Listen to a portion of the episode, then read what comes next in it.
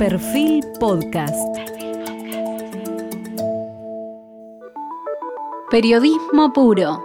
Jorge Fontevecchia, en entrevista con el sociólogo portugués Boaventura de Sousa Santos. Hoy estamos con el profesor Buenaventura de Sousa Santos.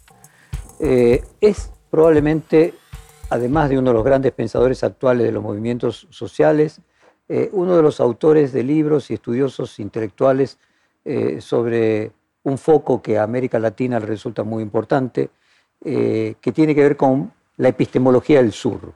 De hecho, es uno de los libros que él ha publicado, Democracia al borde del caos, ensayo contra la autoflagelación, el fin del imperio cognitivo, y se ocupa desde hace décadas en radiografiar la vida y los modos de subsistencia que lo llevó a documentar desde las condiciones de los campos de refugiados en Europa hasta las formas de organización de comunidades originarias en la Amazonia o colocó en el mismo objeto de estudio los barrios populares en Buenos Aires.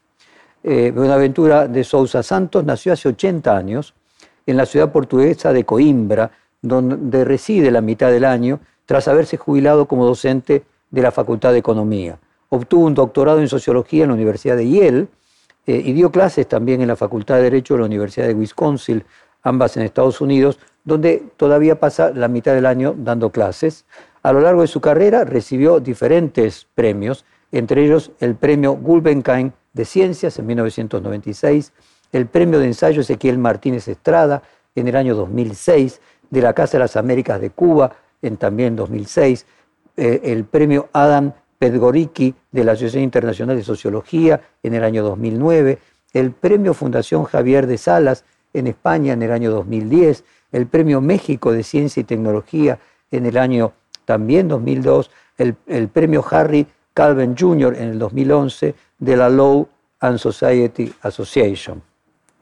Entre sus numerosas publicaciones y libros, cabe destacar Reinventar la democracia a reinventar el Estado del año 2005, El milenio huérfano del mismo año, La reivindicación del Estado y el Estado plurinacional en el año 2007, Sociología jurídica y crítica en el año 2009, Refundación del Estado en América Latina, Perspectivas de una epistemología del sur en el año 2010, Si Dios fuese un activista de los derechos humanos en el año 2014, Democracia al borde del caos, Ensayo contra la autoflagelación, también del año 2014, La universalidad del siglo XXI en el año 2015, en ediciones ACAL ha coordinado junto con María eh, Paula Meneses, Epistemología del Sur y Perspectivas en el año 2014.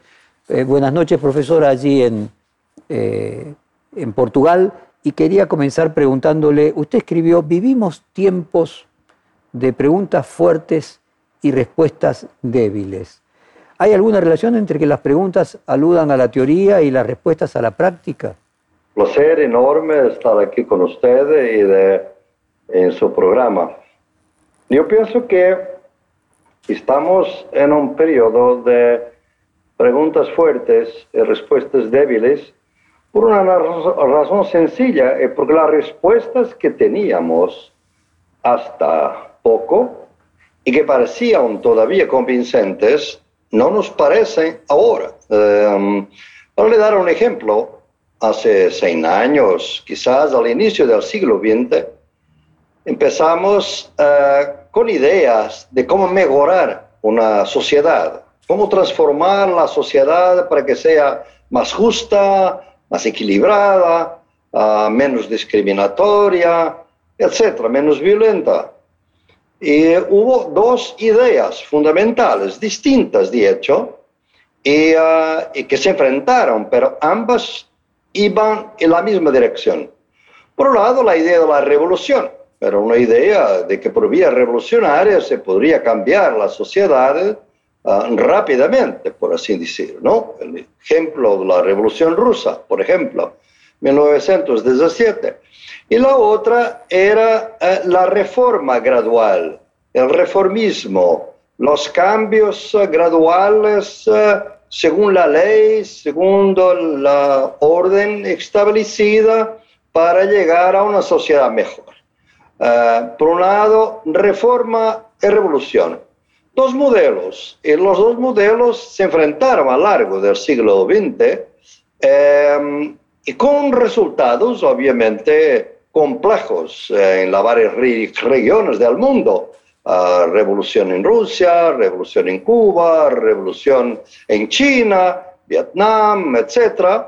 Uh, y reforma, digamos, uh, en Europa, sobre todo después de 1921, la idea de la socialdemocracia y el estado de bienestar. Bien, estos fueron los dos instrumentos que tuvimos a lo largo de 100 años. Y repentinamente, no repentinamente, pero desde hace 40 años, 30 años, los dos nos están faltando, por así decir. Eh, la revolución no parece estar en el orden. La mejoría eh, gradual eh, también existe. O sea, estamos privados de, los dos, porque realmente para la gran parte de la población mundial estamos en un periodo de expectativas negativas. O sea, las cosas están malas, pero mañana puede estar peor. no es tan fácil ahora pensar que mañana puede ser mejor. Yo pienso que la pandemia de alguna manera incrementó este sentimiento. Entonces, uh, seguimos preguntando qué queremos, porque esa inquietud existe en los jóvenes, por todo el mundo, de la búsqueda de una sociedad mejor, o sea, la pregunta está todavía viva, una, una, una sociedad más libre, una sociedad más igual, una sociedad más fraterna, pero las respuestas nos faltan y de ahí las respuestas son débiles. Vamos intentando, vamos intentando de inventar, pero las cosas están en ese, digamos, en esa asimetría entre las preguntas y las respuestas. Básicamente, esta sería mi respuesta para que hoy en día sigamos con esta inquietud que después se traduce también en un desequilibrio entre dos sentimientos que un gran filósofo del siglo XVII, Bento Spinoza, ha dicho que eran los sentimientos básicos de todos, el miedo y la esperanza. Y todos debíamos tener miedo y todos debíamos tener esperanza, y entre el miedo y la esperanza debería haber un equilibrio. Bien, no estamos en ese equilibrio. Yo diría que la gran parte de la población mundial tiene mucho más miedo que esperanza. Y tal vez una minoría siga con mucha esperanza de poder descubrir nuevos planetas, ciudades espaciales, los super ricos, por ejemplo, tal vez no tengo mucho miedo, sino el miedo de perder, perder sus privilegios, y entonces hay una distribución muy desigual del miedo y de la esperanza en este nuestro mundo, que es el reflejo de tener realmente eh, preguntas fuertes, pero respuestas débiles. Profesor de Sousa Santos, en una entrevista que a usted le hicieron en el año 2020, Usted dijo, le leo textualmente, la tragedia de nuestro tiempo es que la dominación está unida y la resistencia está fragmentada. Eh, me pregunto si la fragmentación no es un dato de la sociedad actual eh, y que entonces no puede haber una respuesta, sino muchas respuestas, porque en realidad la fragmentación de la sociedad lo que produce es que no puede haber una sola respuesta. Mira, hay que distinguir entre diversidad y fragmentación. O sea, diversidad, por supuesto. Toda la idea de las epistemologías del sur es exactamente para reivindicar la idea de la diversidad epistémica, cultural del mundo. A pesar de estarmos sobre el dominio de algunas monoculturas uh, de origen europea, norteamericana, y yo demando siempre y defiendo mucho la diversidad. La fragmentación es otra cosa, es la imposibilidad de, articularnos luchas de resistencia, digamos, en contra de la dominación. Eh, o sea, porque hay realmente dominación en nuestro tiempo. Hay poderosos y hay oprimidos, hay gente con mucho poder y otros con muy poco poder en la sociedad. La desigualdad social ha aumentado, no ha disminuido, digamos así, y ahora está más, se hace más visible la ostentación de la riqueza. Hubo un tiempo en que no había estado casi había una vergüenza de ser rico. Hoy no hay vergüenza, hoy se puede, ah, ah, se puede hacer. Por eso yo pienso realmente que lo que pasa es que eh, la dominación, cuando digo la dominación, es porque durante mucho tiempo se pensaba que la dominación era simplemente eh, el capitalismo, esta economía desigual. Por supuesto, existe, ¿no? Eh, pero hay otras formas de dominación que igualmente son muy duras. Eh, el racismo, por ejemplo, que sigue permanente casi en todo el mundo, en Europa como en América Latina, como en África, como en Asia, ¿no? Y el sexismo, por ejemplo, es una forma de, eh, eh, de dominación. Hay otras, ¿no? Pero yo muestro en mi trabajo que las dominaciones están articuladas, estas tres, por ejemplo. Por ejemplo, en Brasil, cuando entra Jair Bolsonaro, eh, obviamente que el capitalismo se hace más duro, más grosero, porque los derechos de los trabajadores, las protecciones, hoy, como usted sabe, es un país donde desde, 9 millones de personas tienen hambre. Ah, en 2016, el problema del hambre habría, había desaparecido en, en Brasil. Está de nuevo ahí, ¿no? Entonces el capitalismo sí es un poco más grosero más violento. Al mismo tiempo, aumentó el racismo, el genocidio de los jóvenes negros de las periferias, por ejemplo, el sexismo, el feminicidio, o sea, la muerte, asesinato de mujeres por sus compañeros, agresores, también aumentó. O sea, la dominación siempre realmente parece articulada. La resistencia, al contrario, eh, tenemos, por ejemplo, movimientos de izquierda, digamos, que resisten contra el capitalismo, por ejemplo, en América Latina, fueron durante mucho tiempo racistas. Por ejemplo, en relación a los pueblos indígenas, en relación a los pueblos negros, afrodescendientes de América Latina. Entonces, resistían al capitalismo, pero no al racismo, al contrario, reproducían el racismo y, también reproducían el, el sexismo. Y eso que quiero decir que realmente habría que articular un poco más las luchas, como de hecho eh, hace 20 años intentamos hacerlo en el Foro Social Mundial de 2001 en Porto Alegre, eh, en que participé y he sido un activista del Foro Social Mundial hasta hoy, eh, exactamente porque era la idea de aumentar el interconocimiento entre los movimientos, las las gentes que están oprimidas, porque las mujeres son oprimidas de una manera distinta que los hombres, los afro, los indígenas, y los obreros, etcétera, y los campesinos. Entonces, articular a través del interconocimiento entre ellos, de se conocer mejor, porque hay mucho, mucho prejuicio también entre las clases, eh, digamos, dominadas es eso que quiero decir, que, que hay una fragmentación y esa fragmentación, como siempre habíamos dicho, el poder reina dividiendo. Fragmentación es la división. Y la división no permite realmente eh, enfrentar eficazmente eh, Profesor, el poder. permítame que lo interrumpa citándolo usted mismo. Eh, ¿Cuál es la relación entre fragmentación social y pensamiento abismal, concepto que usted alude en el prefacio de epistemologías del sur.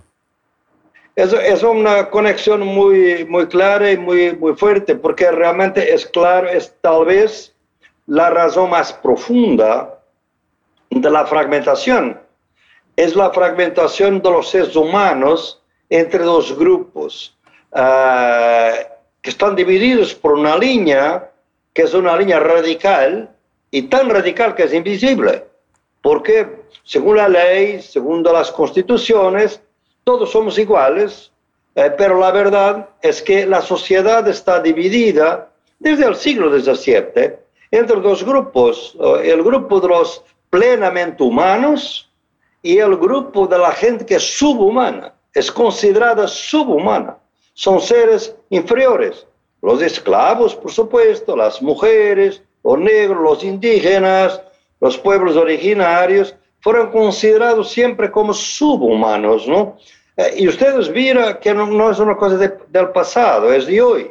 Uh, usted ha observado como buen jornalista, periodista, que en Europa, en el Mediterráneo, uh, murieron en el mar Mediterráneo más de 20 mil personas en los últimos 5 o 6 años, ¿no? Imagine usted si estas personas que murieron eran ciudadanos alemanes o ciudadanos norteamericanos o canadienses, ¿no? Sería un escándalo, una crisis política, 20 mil personas, ¿no? Pero eran africanos, eran del Medio Oriente, era gente que no tiene el mismo valor. Uh, hay gente que es desechable, digamos, ¿no? Y esta idea de subhumanidad es la fragmentación, eh, porque es la máxima fuerza de la fragmentación, es la dificultad que tenemos en nuestras sociedades de crear una humanidad total, no para todos, porque no hay humanidad sin deshumanidad, sin que algunos no sean tratados como debidamente humanos. Y eso pasa todos los días en nuestras sociedades. Profesor, en el mismo, en el mismo prefacio, usted señala, le leo nuevamente textualmente, el colonialismo, además de todas las dominaciones por las que es conocido, también ha sido una dominación epistemológica, una relación extremadamente desigual entre saberes que han conducido a la supresión de muchas formas de saber propia de los pueblos y naciones colonizadas. ¿Podríamos decir que hay epistemologías alternativas? Sin duda, siempre oh, existieron, pero no fueron reconocidas, ¿no? Porque realmente la diversidad de, diferentes maneras de conocer y de ser también uh, siempre existieron, ¿no? El problema es que a partir realmente, sobre todo la expansión colonial de Europa, se va a crear la idea de que hay un conocimiento superior, que era en términos de religión, la religión católica, y en términos de conocimiento, eh, la ciencia moderna, que por supuesto uh, la religión es válida y la ciencia moderna es válida. Yo soy un cientista social, no puedo ser en contra de la ciencia. Pero obviamente la ciencia es un conocimiento válido, pero no es el único conocimiento válido, hay otros. Yo, por ejemplo, eh, como digo siempre, si quiero ir a la luna, eh, yo necesito de conocimiento científico, pero si yo quiero conocer la biodiversidad de, la Amazonía, por ejemplo, de, de, las plantas de la Amazonia, yo necesito conocimiento indígena. O sea, necesitamos diferentes formas de conocimiento uh, para diferentes propósitos y además la gente en su vida uh, conduce su vida con los conocimientos propios de sus comunidades, de sus abuelos, de sus tradiciones, de sus costumbres. Y, y, gobiernan sus vidas con estos conocimientos, pero no son reconocidos. Entonces yo pienso que necesitamos también de tener un poquito de justicia, porque ahora vemos justicia epistémica. Porque ustedes, miren, les voy a dar un ejemplo también, ¿no? Cuando los misioneros llegan y, y, después los colonizadores, etcétera, eh, porque estamos en América Latina, entonces vale dar un ejemplo de América Latina. Toda esta idea uh, que los pueblos originarios, que además muy tratados hasta hoy, en Argentina, un gran autor, Rodolfo Kusch, por ejemplo, que trató muy bien esta cuestión epistémica de los pueblos uh, campesinos andinos y de, eh, de, América Latina, tenía sus formas de, de, vivir con la naturaleza, que además no lo llamaban naturaleza, sino madre tierra, ¿no? Y llegaron los europeos y dijeron, no, pero la naturaleza no es madre de nadie. La naturaleza es, es una cosa, es una cosa inerte que está a nuestra disposición y podemos destruir utilizar como queremos, ¿no? Como ustedes saben, la montaña de Potosí fue destruida de plata y oro del minerio, como saben, en un siglo. O sea, una intervención masiva en la naturaleza eh, que se destruyó. Eh, este concepto de naturaleza como la madre tierra, la idea de que la naturaleza no nos pertenece, nosotros pertenecemos a la naturaleza, que es distinto, ¿no? Esta idea que estaba con los pueblos originarios perdió, y, pero nos perdió totalmente. Hoy los jóvenes están buscando otro concepto, porque son ecologistas, están buscando otro concepto de naturaleza. ¿Y dónde lo a buscar? A los conceptos de los pueblos originarios. No, no inventan nada de. Van a buscar lo que los pueblos originarios siempre dijeron. Entonces, destruimos, uh, ocultamos estos conocimientos que ahora no son necesarios, urgentes y preciosos para resolver, por ejemplo, la cuestión ecológica. Un equilibrio mayor, con, la, con más grande, con la naturaleza, con, la, con, con todo lo que nos rodea. Entonces, es esta idea de justicia y epistémica entre conocimientos, entre saberes, que me parece que es fundamental, porque si alguien tiene saber, que yo tengo que respetar. Claro que yo tengo mi saber, soy un cientista, pero tengo que saber que soy ignorante de otras cosas. Yo, por ejemplo, no puedo entender que un río es sagrado, porque mi conocimiento, mi epistemología no me permite ver que un río pueda ser sagrado. Una cosa obvia para los pueblos originarios. Entonces, hay que conversar sobre todo a lo que llamo la ecología de saberes, ¿no? Y es eso básicamente lo que me demanda invitación también a una ecología de saber que obligaría, por supuesto, a cambiar la educación, por supuesto. usted mencionó recién, profesor, la religión también, junto con la ciencia. ¿Qué es más imperialista en el sentido de una idea única, en un sentido universalista y global? ¿La ciencia o la religión? Mira, uh, son distintas, uh, son distintas. La religión también es bastante plural y tenemos que distinguir dos cosas, ¿no? Yo no tengo, uh, la religión es una, no es un opio del pueblo, de alguna manera, no. La, la, la, eh, los seres humanos tienen esta capacidad muy extraña de ser finitos, limitados, pero pensar en el infinito. Y muchas veces esta capacidad de pensar el infinito se vuelve una religión. La religiosidad hay que respetarla. El problema es la utilización política de la religión. Lo mismo pasa con ciencia. Si vemos la religión, ustedes ven que hoy en América Latina hay un, un propósito, un proceso intencional de utilización política de la religión evangélica, sobre todo neopentecostal de intervención política. Tenemos partidos ya en este momento evangélicos neopentecostales. Tenemos candidatos en casi todos los países que se declaran que, candidatos a la presidencia, casi siempre conservadores y muchos de derechas, que se caracterizan como tal. Es un proyecto imperial, lo, lo, lo he documentado en mi trabajo desde 1969, que viene de los Estados Unidos para eh, ser una alternativa lo que era en ese entonces la teología de la liberación, que era mucho más del sur, digamos, y la teología de la liberación desapareció eh, de alguna manera, no sé, totalmente no, pero perdió su ímpetu y, tenemos ahora esto. Es una utilización política de la religión en contra de la cual estoy siempre, ¿no? Y de alguna manera la, la ciencia tiene eso, la ciencia es, una, es, es, fundamental, digamos, como una forma de conocimiento si está al servicio de, las, de, de, una sociedad más justa, obviamente, ¿no? El problema es que la ciencia tiene instrumentos que pueden ser utilizados para dominar, eh, como habíamos visto de una manera brutal. Por la vez primera fue cuando se perdió la idea romántica de la ciencia fue cuando se destruyó Hiroshima y Nagasaki, o sea, la bomba atómica. Entonces ahí se vio que, que la ciencia no es un bien común incondicional, puede ser muy destructiva, ¿no?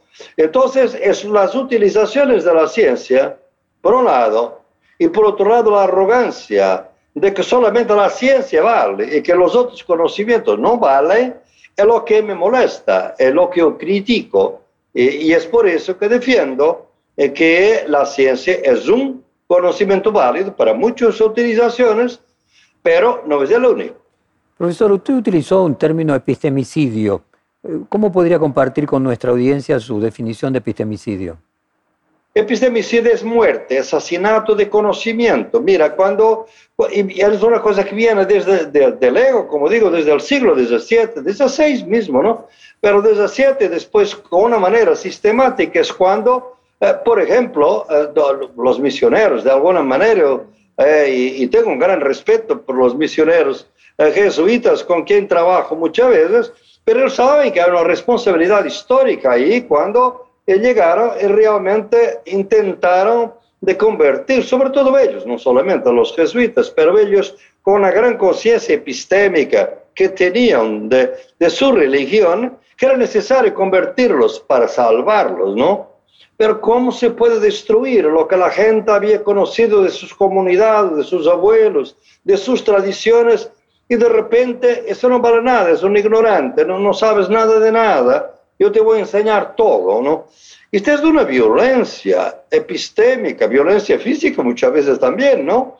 Pero también violencia total. Entonces, eh, yo pienso que es ahí que es el epistemicidio, es el intento de asesinar, de destruir todo este conocimiento. Y realmente lo que, lo que es espantoso es que no se logró destruir. La razón que estamos aquí los dos a conversar sobre este tema es porque no se logró destruir completamente el, conocimiento. Está ahí, los conocimientos otros están ahí también en la vida de los pueblos y hay que respetar, para no hablar, obviamente, del conocimiento chino, del conocimiento hindú eh, tradicional, que son otras cosas. yo, lo, escucho a usted con su término epistemicidio eh, y la idea de eh, anular conocimientos. Me pregunto cuál es su opinión respecto de las fake news y de los, eh, la proliferación de las redes sociales, si existen otras formas de epistemicidios. Sí, existen, porque las fake news no es conocimiento, es desconocimiento proposital, digamos, es, es, error producido como conocimiento, ¿no? Es una manipulación, básicamente, ¿no? Y, eso es un peligro hoy, obviamente, porque las redes sociales uh, uh, han sido esta esta cosa muy ambigua que por un lado han democratizado, por así decir, la información, podremos decirlo, por otro lado, como estamos a ver en varios países, eh, eh, muy especialmente los Estados Unidos, son también un instrumento de manipulación brutal que puede destruir las democracias. Ustedes tienen que saber que el Brexit, Inglaterra, está fuera de la Unión Europea por los fake news. Fue el gran ejercicio de Cambridge Analytica, esta gran empresa de manipulación de la opinión pública, eh, fue la primera vez, la vez primera fue en el Brexit. Después se utilizó con mucha fuerza con Trump, eh, se sigue, se, se, utilizó con mucha fuerza también con Jair Bolsonaro y, y ahora estamos en un intento de controlar de alguna manera, pero es muy difícil, como ustedes saben, todos los inquéritos ahora en el Congreso norteamericano para saber cómo evitar todo este peligro antidemocrático del Facebook, del Twitter, porque los propios dueños de estas empresas, porque no son empresas públicas de acceso libre, eh, obviamente que fueron los primeros que han visto que cuando el peligro de destruir la democracia llegó a su casa, porque antes era, era, en Brasil, o era en India, o era en Inglaterra, pero cuando el señor Trump eh, eh, eh, comienza a ser un peligro para la democracia norteamericana, como ustedes saben,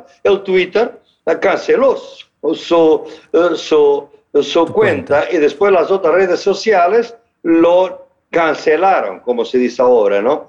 ¿Por qué? Porque han visto el peligro, ¿no? Y ahora con la pandemia, eso se ha sido yo en un libro que escribí, que está disponible en, en español, fue publicado por acá, El futuro comienza ahora de la pandemia a la utopía, muestro como una simple fake news, una simple noticia falsa, se calculó por toda la investigación que se realizó en los Estados Unidos y en India, mató 800 personas por lo menos y enfermó muchas otras.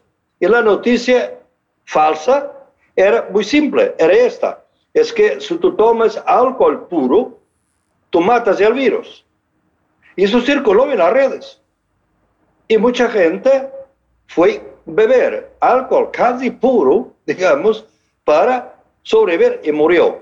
En Turquía fue muy mal, mucha gente murió con eso. Entonces, estas, las fake news, sí, son un ataque total, completo a, la democracia y la diversidad epistémica, porque al contrario, destruyen la diversidad porque crean una idea todavía peor. Cuando decíamos antes de monopolio de conocimiento, es un monopolio de desconocimiento, o sea, eh, eh, solamente lo que te digo es válido, el resto no vale. Eh, entonces, esto es realmente lo que me parece más ah, ah, difícil de, de, reconocer en nuestro tiempo, es cómo enfrentar estos nuevos peligros, por así. Profesor, usted mencionó antes que la izquierda, con vocación anticapitalista, a, veces ha sido racista, ha sido sexista, eh, e incluso algunos movimientos feministas han sido racistas y han sido procapitalistas, y ahí es que usted encontraba la idea de la fragmentación en la, en la resistencia. Le pregunto, ¿qué es ser de izquierda hoy? Y si usted nota que hay una diferencia entre ser de izquierda en Europa y en América. Sabe, eso es una pregunta muy buena porque es una pregunta que suena mucha gente hoy. para muchos, por ejemplo, la idea de que ya no hay distinción, ya pasamos esa idea de la diferencia de izquierda y derecha, etcétera, etcétera. Es, a mi juicio, ah, por lo menos en Europa y en América Latina, porque diferentes contextos ah, políticos en África, por ejemplo, en Asia, nos pueden llevar a otras formas de definir ah, la confrontación política, la diversidad política. Pero en Europa, en las Américas, yo pienso que la idea de izquierda y derecha siguen siendo válidas, ah, mismo reconociendo que hay que reformular las izquierdas, hay que reformular ah, las derechas quizás, y poder admitir que hay problemas que están por encima de la izquierda y la división, de, división izquierda y derecha. Por ejemplo, la cuestión ecológica, por ejemplo. La cuestión ecológica sí puede considerarse como estando por encima, pero ¿qué soluciones eh, damos a, a, la crisis ecológica? Ahí ya usted va a ver que hay una diferencia, y le puedo dar ejemplos concretos aquí en Europa, la diferencia entre una izquierda y una, una derecha. Eh, por ejemplo, para transición e-, energética. Hay soluciones de izquierda, de derecha. El problema realmente fue que la derecha de alguna manera nunca se puso mucho el problema de, de, de, reformarse, de cambiar. Eh, en este momento está enfrentada en todo el mundo con la extrema derecha, ¿no? con la ultraderecha que quiere apropiar la derecha, ¿no? En muchos países, ¿no? Y, hay que, es la, la, derecha es la primera que intente evitar en muchos países la contaminación. Por ejemplo, en Alemania eh, fue Angela Merkel, que es de derechas, digamos, en el espectro político, que ha dicho con la Alternative für Deutschland, que es la, el partido la extrema derecha, nunca podemos uh, articular, conectar ninguna lucha, por ejemplo. Entonces, ninguna combinación política. O sea, digamos, un cordón sanitario uh, alrededor de la extrema derecha. Al contrario, en otros países se va, uh, digamos, intentando, ahora mismo en España, entre el PP y, la, Vox, por ejemplo, se busca también formas de, de alguna contaminación recíproca uh, que a mi juicio es siempre muy peligrosa, ¿no? Entonces, ahora sí, surge una necesidad de reformar un poco la derecha, se siente la necesidad de se renovar, porque también tuvo algunas victorias políticas en los últimos tiempos que redondaron en fracaso, ¿no? Eh, prácticamente debemos decir que los gobiernos de derechas, digamos, eh, durante la pandemia en ese libro, el documento con datos, todo eso, fue los que fracasaron más. Inglaterra es un caso nítido, uh, Estados Unidos con Trump, un, el país más desarrollado y uno con más incidencias de mortalidad del virus, uh, en Brasil, uh, Bolsonaro, en India, Narendra Modi. O sea, estos no, no mostraron que eran muy capaces, entonces hay que realmente redefinir. Las izquierdas viven siempre en la necesidad de se renovar, porque cuando llegan al poder, por veces es muy difícil mantener su identidad, eh, digamos, de izquierdas, básicamente porque la sociedad, el poder mediático, el poder económico, el poder social, normalmente no tiene ninguna simpatía con las izquierdas. Entonces, si las izquierdas, cuando las izquierdas tienen el poder, tienen el poder del gobierno, no, no tiene el poder económico, social y mediático. Cuando la derecha gobierna, tiene el poder político, tiene el poder económico, tiene el poder social y tiene muchas veces también el poder mediático. Esta es la asimetría en nuestras sociedades entre izquierda y derecha. Profesor, Por eso yo sigo defendiendo la necesidad de, de, de distinguir respeto mucho la gente que no ve, por ejemplo, con mis compañeros indígenas, eh, que son los más claramente ahora más hostiles a la distinción, porque han sido golpeados, tanto por la derecha como la izquierda, digamos, en la historia, los pueblos originarios. Se comprende perfectamente. Ahora, profesor, que perdone, no... perdone, que lo interrumpa, pero usted mencionaba que por en favor. el caso de Europa, las diferencias entre izquierda y derecha se han hecho cada vez más lábiles, mientras que usted percibe que en América Latina todavía la la definición, esa taxonomía de derecha e izquierda es un poco más eh, útil porque todavía no se produjo esa fusión.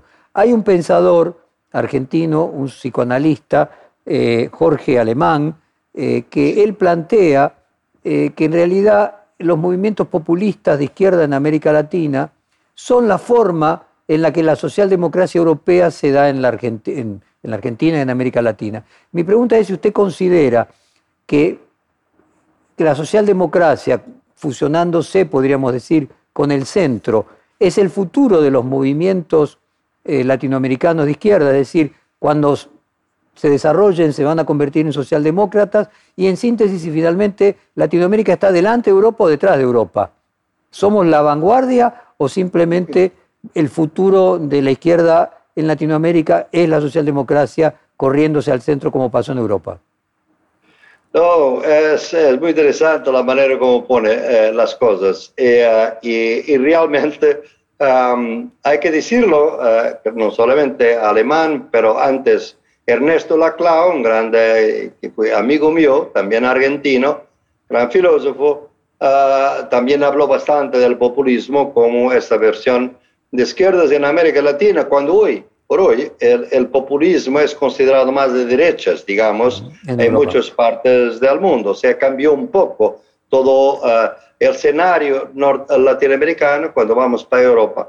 Sabe, yo no sé, uh, yo soy siempre bastante en contra de esta idea de que los países uh, del sur global tienen que seguir el ejemplo o van inevitablemente seguir el ejemplo de Europa o de los Estados Unidos las cosas están muy malas, sobre todo yo que vivo la mitad del año durante este tiempo todo en los Estados Unidos, yo no quisiera realmente vivir permanentemente en los Estados Unidos. Y, y cuando llegué a los Estados Unidos en los 70 del siglo pasado, era una sociedad para mí ideal, digamos, para vivir, pero se degradó de una manera brutal eh, en los últimos eh, 40 años.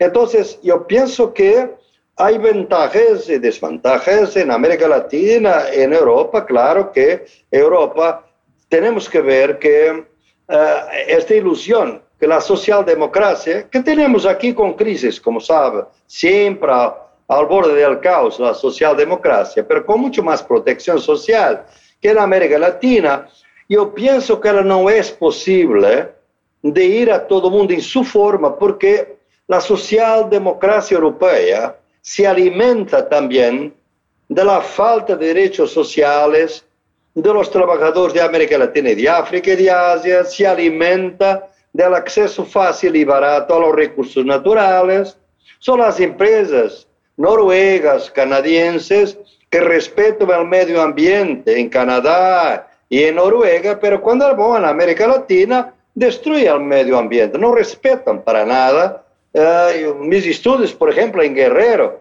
las minas de, de, oro en Chile, etcétera, muestran cómo no respeto. O sea, las ganancias que vienen de las periferias son fundamentales para mantener el nivel de vida y, y la, el bienestar de los europeos y de los norteamericanos. Esta es la injusticia de nuestro tiempo, es esta. Y por eso yo pienso que es necesario que los que están eh, en contra y que están injustizados por este sistema deben unirse un poco más y aprender más. Yo pienso que América Latina debía aprender uh, también de, de, Europa las cosas buenas, digamos, el bienestar, pero también ver que para su bienestar no puede permitir que haya tanta desigualdad, uh, que las empresas extranjeras lleguen y, y, lleven prácticamente toda la ganancia, que destruyen el medio ambiente, que destruyen los bosques, que contaminan los ríos, después se van y no queda nadie. Entonces, no, te, no deben también autorizar eso. Y los europeos tienen que aprender con la riqueza del conocimiento latinoamericano, porque realmente hoy la biodiversidad no está en Europa. Europa es prácticamente árida hoy en día, con las las zonas que existen en, Siberia, pero en gran medida perdió. Y necesitamos de toda esta riqueza que existe y también la riqueza de experiencias, ¿no? Pero hay una cierta arrogancia del eurocentrismo que dice que todo que es europeo es superior y todo que viene de América Latina viene de África es inferior. Así uh, no vamos realmente a lograr una justicia epistémica y si usted mira los tratados de libre comercio de la Unión Europea con América Latina y con el Mercosur, son una prueba de una cierta hipocresía. O sea, eh, se admite en América Latina lo que no se puede admitir en Europa. En cuanto vamos con esta duplicidad, no vamos a ningún lado. ¿Podría profundizarnos la hipocresía que usted encuentra entre el Tratado de Libre Comercio que está en discusión entre la Unión Europea y el Mercosur? En la, actual formulación, sí, claro. Era necesario que realmente la Europa fuera como ya fue. O sea, la Europa en los años 80, 90, por ejemplo, del siglo pasado, ustedes es, son, son jóvenes, pero, pero era, era, notorio cuando trabajábamos en África, en América Latina, la cooperación uh, europea, por ejemplo, uh, Noruega, de Suecia, etc., era totalmente distinta de la norteamericana, de la, la, americana, de los Estados Unidos, ¿no? Porque la cooperación de los Estados Unidos era uh, realmente conquistar ganancias, conquistar ganancias más. En cuanto a la noruega, la sueca, la alemana, era un poco más, uh, digamos, defensa de los derechos humanos, promoción de la democracia, y eso todavía existe un poco. Algunas fundaciones que trabajan en América Latina y hacen algún buen trabajo en algunas de ellas, sin duda, todavía. Pero al nivel de la Unión Europea, los países siguen con esa, uh, con esa diferencia, digamos, ¿no? Pero al nivel de la Unión Europea, de la Comisión de la Unión Europea, esa en este momento cambió totalmente. La, la Unión Europea en cuanto a comisión no se distingue de nada de los Estados Unidos. Para nada. Profesor, en esta misma serie de entrevistas, Jacques Rancière, Jacques Lunancy, Gianni Bátimo, eh, expresaron una, una, diferencia entre común y comunismo y la perspectiva de a partir de la, lo comunitario refundar la, la nueva izquierda eh, y construir algo superador de, del comunismo. ¿Usted encuentra alguna posibilidad de reinventar la izquierda alrededor de eh, nuevos conceptos como podía no ser el comunismo? Yo pienso que los conceptos, yo diría que el concepto como comunismo fue muy marcado, digamos, por toda la experiencia de la Unión Soviética, sobre todo a partir de 1927, etcétera, cuando Stalin empieza realmente, a, a, mi, a mi juicio, a destruir uh, todos los aspectos positivos de la revolución rusa y distorsionó con mucha violencia, que redundó en el Gulag, que es una forma de dictadura. Entonces, no sé, la palabra, quizás la palabra socialismo se rescató mejor de la historia, tiene un mejor nombre que la palabra comunismo. Ahora, la palabra que para nosotros, después del Foro Social Mundial, que vale más son los bienes comunes. Esa es la idea que todos tenemos hoy de bienes que no deberían ser nunca privatizados. Por ejemplo, el agua. Por ejemplo, no, no debería nunca. Ustedes saben que en este momento eh, el agua ya está a ser negociada el mercado de futuros de, de, de, la bolsa de, Chicago. Eso es la tragedia. Son las grandes empresas y sobre todo el gran fondo financiero. Ustedes no se imaginan lo que el agua, por ejemplo, ya está siendo dominada por BlackRock, que es la gran conglomerado financiero de, de, capital financiero del mundo.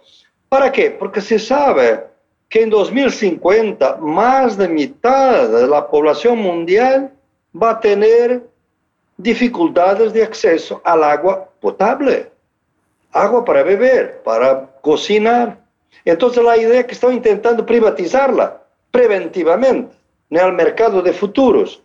Entonces, esto, y por ejemplo, los acuíferos, están comprando, Nestlé está comprando acuíferos. Eh, cuando la constitución no lo impide, por ejemplo, en Uruguay, la constitución dice que los acuíferos son bienes comunes. Pero no es así en Brasil, por ejemplo, ¿no? Y no es así en América Central. Entonces, eh, eh, estamos a privatizar bienes comunes. Entonces, eso es una de las ideas, la idea de de los ríos, la idea de la propiedad de los bosques, que deberían tener otro concepto de bien común o comunal. La idea del comunal, por ejemplo, es fundamental en los Andes, es fundamental en México, es fundamental en África, es fundamental en Asia, pero no está protegida. No, nuestros estados, porque son estados capitalistas, protegen solamente la propiedad privada no protege la propiedad cooperativa, la propiedad asociativa, la propiedad comunal, la propiedad de los, bienes comunes. Y ese es el problema que tenemos hoy. Profesor, perdone que, lo, que, lo, interrumpa. Usted vuelve nuevamente con el tema ecológico, con el planteo de, que Europa está seca y de que en líneas generales eh, la biodiversidad hoy está solamente en África y en América Latina. Eh, también en esta serie de entrevistas eh, se planteó el, filósofo brasileño Lewy planteó la idea de un ecosocialismo.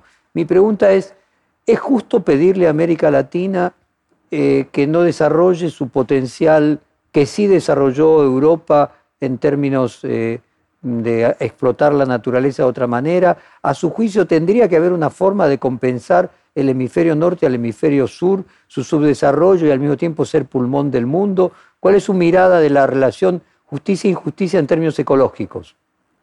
Eh, mira, Jorge, el problema es, es, realmente el concepto de desarrollo, ¿no? Claro que yo no sería nunca a favor, eh, y por eso tengo muchos problemas con algunos eh, proyectos aquí europeos como decrecimiento, de, decrecer, por ejemplo, la idea de decrecita de Italia, por ejemplo. No, de ninguna manera. El problema es que tiene que hacer un otro desarrollo otro concepto de desarrollo que no puede ser un desarrollo infinito eh, con una sobrecarga de la naturaleza como habíamos hecho hasta ahora, ni en Europa ni en América Latina, o ni mismo en Asia. O sea, hay que inventar, necesitamos realmente, en el momento más difícil de nuestro tiempo, necesitamos de unas Naciones Unidas que sean más fuertes y que al contrario están muy debilitadas en este momento, exactamente para mostrar lo que es digamos, patrimonio común, que no puede ser de ninguna manera dilapidado ni en América Latina ni en Europa. Tenemos que decir, Jorge, que esta destrucción del medio ambiente fue, se realizó en América Latina, pero fueron empresas norteamericanas y europeas que lo hicieron. Entonces, no estoy diciendo que eh, las élites de América Latina están libres de, de, de, crítica de ninguna manera, no son payasos, son, tienen intereses propios, ganaron mucha plata con todo este modelo, ¿no? No, de manera ninguna. Pienso que la idea de ecosocialismo de mi querido amigo uh, Michel Lobby y de muchos otros es una idea, entre otras, de articular exactamente desarrollo con la idea de bien común y con respecto de la ecología.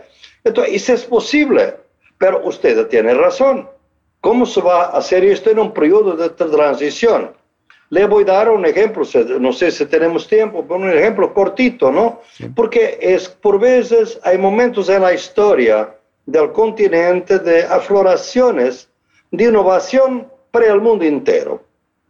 En Ecuador, eh, por autores de 2006, 2007, yo estaba ahí a trabajar y estudiar en Ecuador, se puso una idea, una idea novedosa y muy interesante. O sea, hay un parque nacional que se llama Yatsuni y ETT que tiene una reserva de petróleo enorme. El gobierno ecuatoriano ha propuesto, nosotros no vamos a explotar este petróleo. Este petróleo se va a quedar bajo tierra. Pero Alemania, los europeos, los Estados Unidos nos van a compensar de la mitad del dinero que vamos a perder al no explotar el petróleo. Y ustedes no compensan. Y así se mantiene el parque. Y nosotros seguimos con este modelo. Curiosamente, tal vez no sepa, pero Alemania, por ejemplo, Bélgica, se ofrecieron de inmediato para entrar. Y era Angela Merkel. Si nos vamos realmente enfrentar, y porque es una corresponsabilización. Una idea genial, yo diría. Pero después vino la crisis económica de 2008, la crisis financiera global, eh, y se perdió esta idea y el presidente de Ecuador, entonces, Rafael Correa, abandonó totalmente la idea. Entonces, eh, eso es el tipo de cosas que deberíamos hacer, compartir la responsabilidad. No puede decirse, hago los latinoamericanos, mejoren ustedes o los africanos. Y nosotros en Europa vamos a seguir, cada familia ahora puede tener cinco carros, claro, son eléctricos, pero son cinco carros. Esto es la, la hipocresía de la transición energética en Europa. No deberíamos era promover el transporte público, no cinco carros, porque el carro tiene una, una pila que, que, es una batería que es de litio, y litio es un minerio que no existe en Europa. Existe en América Latina, por supuesto, y en África y en Asia, ¿no? Es eso. Profesor, y hay una izquierda aburrida, una izquierda pacata, una izquierda políticamente correcta y una derecha rebelde que sustituyeron los roles. Eh, usted mencionaba el caso de Bolsonaro, en la Argentina tenemos una, persona que fue muy exitosa en las últimas elecciones de origen libertario. Ustedes en Europa obviamente tienen un populismo de derecha ya desde hace tiempo. Sí, la derecha se había vuelto rebelde y en esa rebeldía conquista eh, audiencias que antes tenía la izquierda. No, de manera ninguna, no es rebelde. Eh, lo que la derecha ha utilizado, sobre todo la extrema derecha, es eh, aprovechar la idea del antisistema. La idea de que este sistema, por supuesto, es un sistema, los sistemas democráticos, que siguen con la desigualdad, con la corrupción, con todos los problemas, y la derecha, que es la gran responsable por las desigualdades, y muchas veces por la tradición de corrupción, porque la derecha en América Latina fue quien la gobernó durante décadas y décadas y décadas, por militares, por civiles, ¿no? Por eso no fue la izquierda que creó la corrupción, no fue la izquierda que creó la desigualdad, alguna vez intentó disminuirla un poco, ¿no?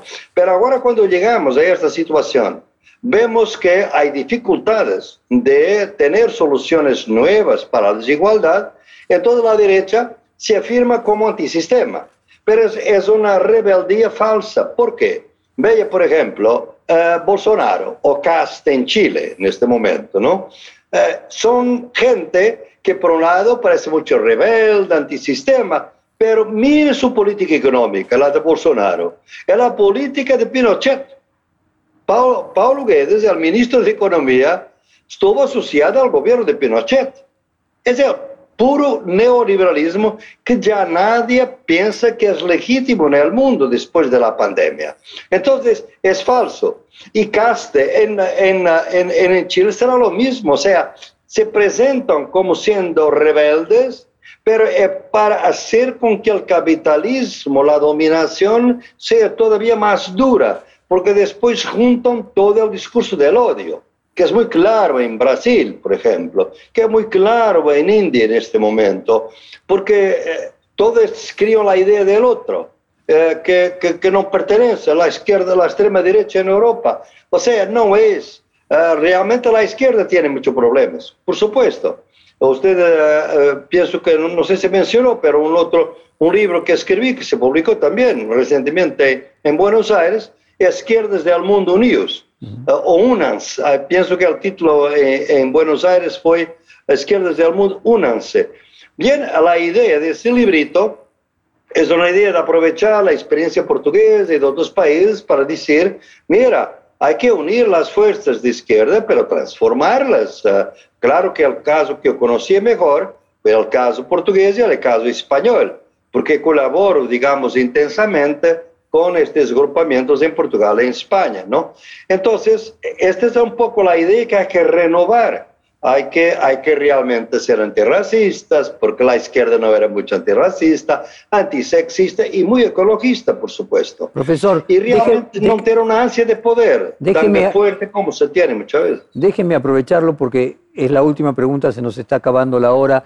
Aprovechar su condición de portugués, de estar en Portugal y al mismo tiempo de haber sido Portugal uno de los países que llamaba PIGS, los países que tenían serios problemas económicos y que de hecho en la Argentina se pone como un ejemplo desde la coalición gobernante, Portugal como un modelo de cómo pudo salir de la crisis, eh, se podría decir con cierto progresismo. Ahora, cuando uno ve la historia de Portugal previa al progresismo, se hicieron ajustes importantes, se bajaron sueldos de los empleados públicos, se redujo el, déficit fiscal. ¿Cuál es su visión? Nosotros estamos en la Argentina en un proceso de renegociación con el Fondo Monetario Internacional. ¿Cuál es su propia experiencia de qué aporte hicieron los organismos internacionales, el Banco Europeo, el Banco Mundial y el Fondo Monetario Internacional en el proceso de renacimiento de la economía portuguesa?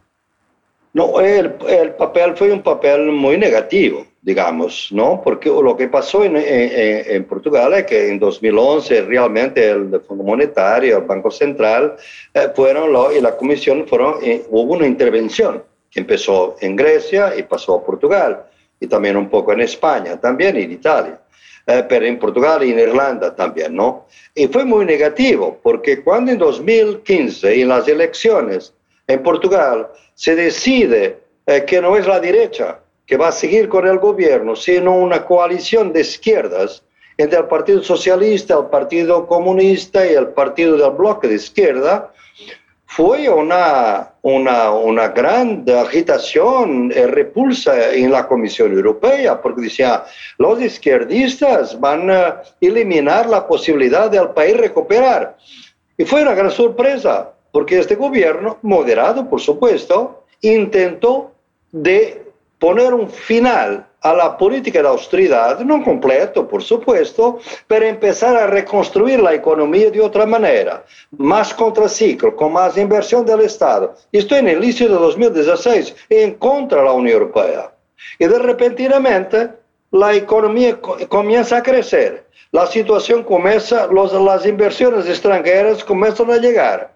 Un año después, el New York Times habla del milagro portugués y dos años después, el ministro de Finanzas del Partido Socialista que realizó este programa fue elegido como presidente de, lo, de ECOFIN, o sea, de los ministros de Finanzas de Europa. De Europa, o sea, fue un reconocimiento que finalmente utilizar la trampa neoliberal no funciona, no funciona de ninguna manera. ¿Cómo no funciona ahora? Si ustedes, después de una crisis de la pandemia, vamos a entrar en una política de ajuste, como que el, el Fondo Monetario, es un desastre, les puedo decir. Porque el Fondo Monetario, al contrario de estudios que he leído con mucha atención, cuando aplico la política en, en Buenos Aires, o aplico en Brasil o en otro lado, es la misma ortodoxia.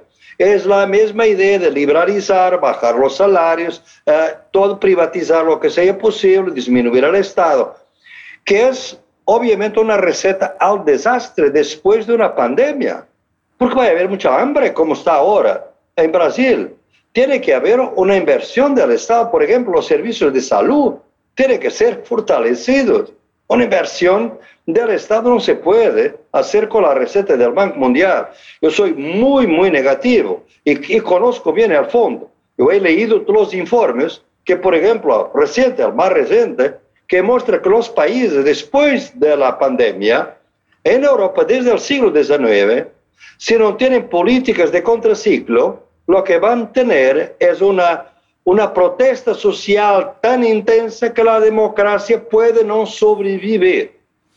Profesor, le agradezco, le agradezco enormemente esta hora de conversación muy intensa y le mandamos un abrazo de la Argentina y esperamos verlo nuevamente por aquí en algún momento. Muchísimas gracias. Gracias, un placer enorme. Perfil Podcast.